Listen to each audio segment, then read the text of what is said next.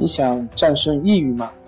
李洪福老师新书《战胜抑郁，教你走出抑郁的方法》，三大疗法，每天一小时，三十天摆脱抑郁，让你全面蜕变。快来读读吧！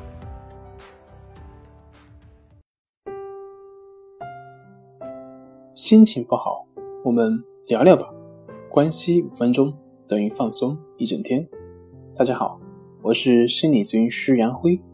欢迎关注我们的微信公众账号“重塑心灵心理康复中心”，也可以添加微信 “su 零一一二三四五六七八九”，了解抑郁的解决办法。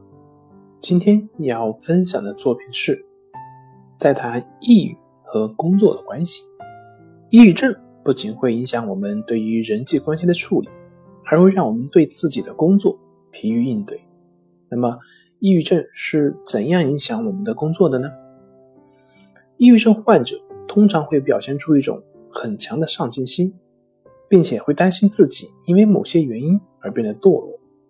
他们会被一种病态的需要所需求，往往会忽略自己内心真正想要的东西。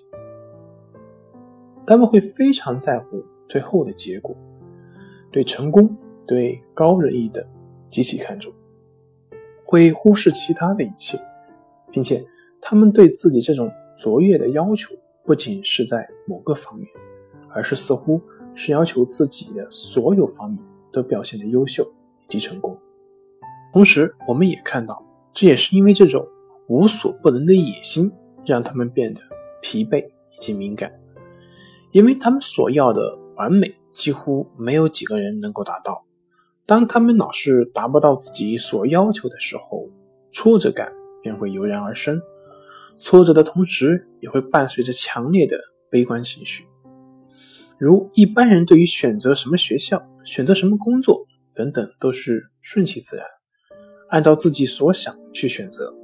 可是对于神经症患者就不会这样，他们要表现自己，通过成绩来证明自己，所以满足自己的自负需要。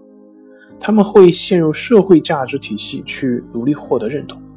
一般人对于选择什么学校，会根据自己的实际能力及喜好去选择。可是神经症患者往往是无法容忍自己上不了好的学校，有时明明知道这种方式不适合自己，也会不断的去做，以满足自己的自负。上大学、研究生、博士生、公务员、外企、留学等等，这些。外界所认同的标签只是用来维护自负的手段，而至于这个过程是不是自己所想要的，是不是快乐，这不是他所在乎的。曾经接待过一位来访者，他在做职业选择的时候，关注的不是这个职业的本身，而是这个职业是不是够风光，是不是够有钱，是不是够有权。当然，这里并不排斥对于金钱和权力的追求，而是说。如果得到权力或者金钱只是让自己高高在上的手段，他的目的是用来维系自己的优越感，那得到的时候就会趾高气扬，没有得到则会表现的怀才不遇或者对社会的愤恨，并且这样的过程也很难给追求者以快乐，这只会成为他的一种枷锁，一种负担。同时，在这种绝对化的信念下，只许自己成功而不能失败，甚至哪怕这个过程中一小点不如人意的，对于患者而言都是难以接受。所以，当我们被这种自负所驱使而疲于奔命的时候，我们应该停下来反思一下，为什么会有这些要求和规条？